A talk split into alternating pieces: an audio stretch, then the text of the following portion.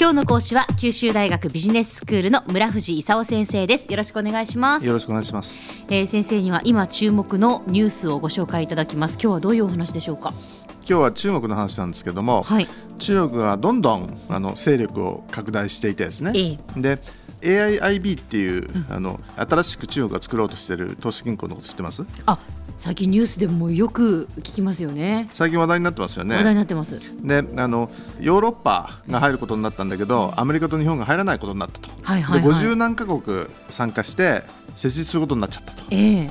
いうことなんですけど。これもともとどうしてその日本は入っていなかったんですか？日本はね、ええ、あのヨーロッパが入るとは全く思ってなかったんですよ。はい、あのえー、アメリカとヨーロッパと日本でね、ええ、あの発展途上国みたいなところが主導するところには入らないみたいなこと言ってね今までのそのアジア開発銀行でやっていこうということにするつもりだったのがね、ええ、3月になって突然イギリスがあの入りますって言ってでそのイギリスに続いてドイツとフランスとイタリアもじゃあ私も入りますって言って、うん、で気が付いたらヨーロッパの17カ国を含む57カ国が設立メンバーになっちゃったということで、うん、あのアメリカと日本はひっくり返ったと。ショックを隠しきれず毎日新聞テレビでですね。一体なんで入らなかったんだろうと言ってるとい。う状況ですよね。でねあの基本的にねちょっと最近までねあの欧米だとか日本が中国に投資して中国の国内の開発をやってたわけですよ。はい、ところが中国があの世界の工場になっちゃってね。で最近は世界のあのマーケットになってきちゃったという状況なんですけど、はい、お金を貯めちゃった結果ね、うん、お金をあの中国の中だけじゃなくて海外でも使おうということになって、そのアジアでインフラを作りましょうということになってね最近面白いのはその陸のシルクロードだけじゃなくて、海のシルクロード陸と海でシルクロードを作りましょうというようなことを言って、あのユーラシア大陸でねアジアからヨーロッパに向けた昔はその絹の道だったわけですけどもその海を通ってもね、あのシルクロードを作りましょうと。ついてはそういうインフラ建設のためにね今までのアジア開発銀行だけじゃ足りないんでね。アジアインフラ投資銀行と AIIB っていうんですけど、でこれで資金調達を支援しましょうという動きに出てきたんですね。そういうことなんですね、うん。うんうんやっぱり日本的にはでももう結局その設立メンバーには今入ってないけれどもやっぱりゆくゆくはもう入らないとやっていけないということになっていくんでしょう私はねもう時間の問題で入らざるを得ないと思いますよ、こうなっちゃうと、うん、でも、えー、ある意味ねアメリカも入るかもしれないですよ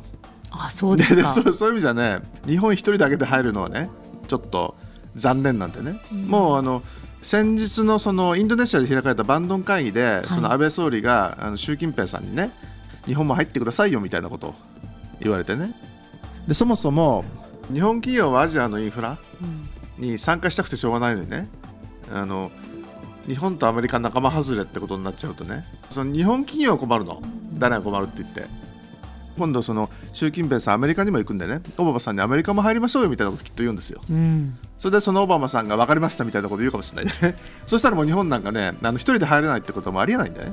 大体、ね、その日米両方とも入りましたと、うん、いうことにきっとなると。でもともとアジア開発銀行だけじゃねあのアジアのインフラ検査できなかったんですよ、ええ、だからそういう意味じゃその本当は作らなきゃいけないっていう現実を正面からあの認めたねイギリスをはじめとするヨーロッパがざざざっとそれに乗っかってであの気が付いたらその仲間外れにしたつもりだったアメリカと日本はね逆に仲間外れになってたと。いうのが今現状ですね。なるほどなるほど。だからもう作らないといけないっていうふうにこう、まあ、思われていたそのアジアインフラ投資銀行をでも中国が設立するっていうのはやっぱりそれだけ中国の力がやっぱり大きいっていうことですよね。今こう世界における経済における中国の力っていうのもやっぱりそれだけ大きくなってるの間までねあの中国の GDP が日本に追いついたとか言ったのはもう日本の2倍を超えちゃってますからね。はい、であのベトナムなんかでも、えー、あの南シナ海あたりで揉めてたんだけど、うん、この間もその中国とねそのベトナムの間で海のシルクロード構想で合意しちゃったりしてますからね。えー、そのベトナムにあのグエン・フー・チョン共産党書記長っていうのがいるんですけど、はい、あのまあ、ベトナムとかシンガポールを経由してね行く海のシルクロードもあるんででこれに協力してくださいよと。でこれベトナムにとってもいい話なんでね分かりましたと。いうことをやってるんでね、もう中国があらゆる意味でどんどん拡大ししてきつつあると。いう状況ですね。そうなんでしょうね。あの海外でねこういうことできるっていうのは、はい、中内政を抑えたという意味もあるんですよ。ええ、であの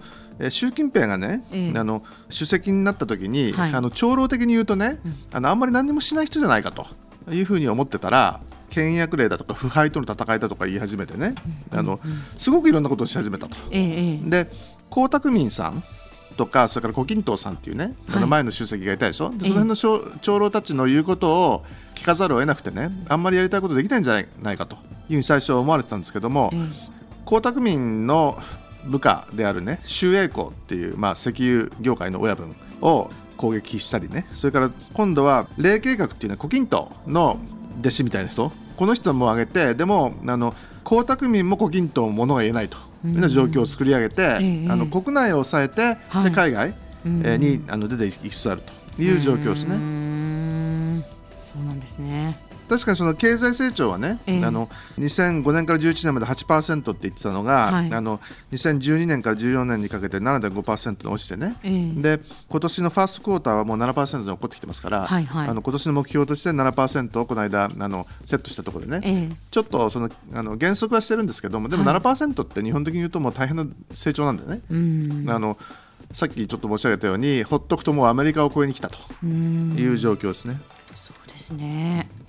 では先生今日のまとめをお願いします今日はですねあの習近平が最近何してるかってことなんですけど、まあ、汚職の反対を使って長老支配を出して国内の支配力を強めていると。うん、で一方、その二大超大国の一つとしてねそのアメリカとの関係を強化する一方で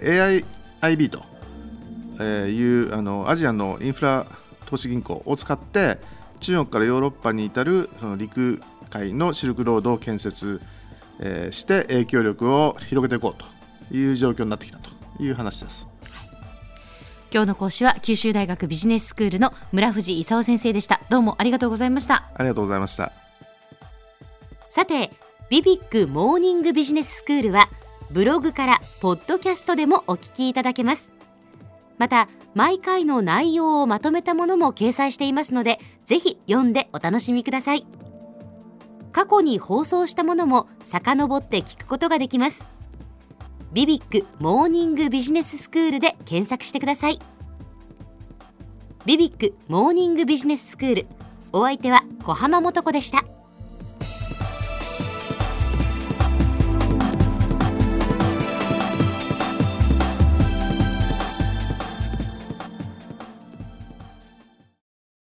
続々ぐいぐいメラメラつながる。ゾワゾワ。ハラハラ。メキメキ。つながる。ズキズキ。モワモワほかほか。つながる。キリキリ。ザワザワ。キュンキュン。ガンガン。ワクワク。ウズウズドキドキ。ルンルンバクバク。九州人のいろんな気持ちつなげます。九州から輝こう。キラキラつながる。 QTnet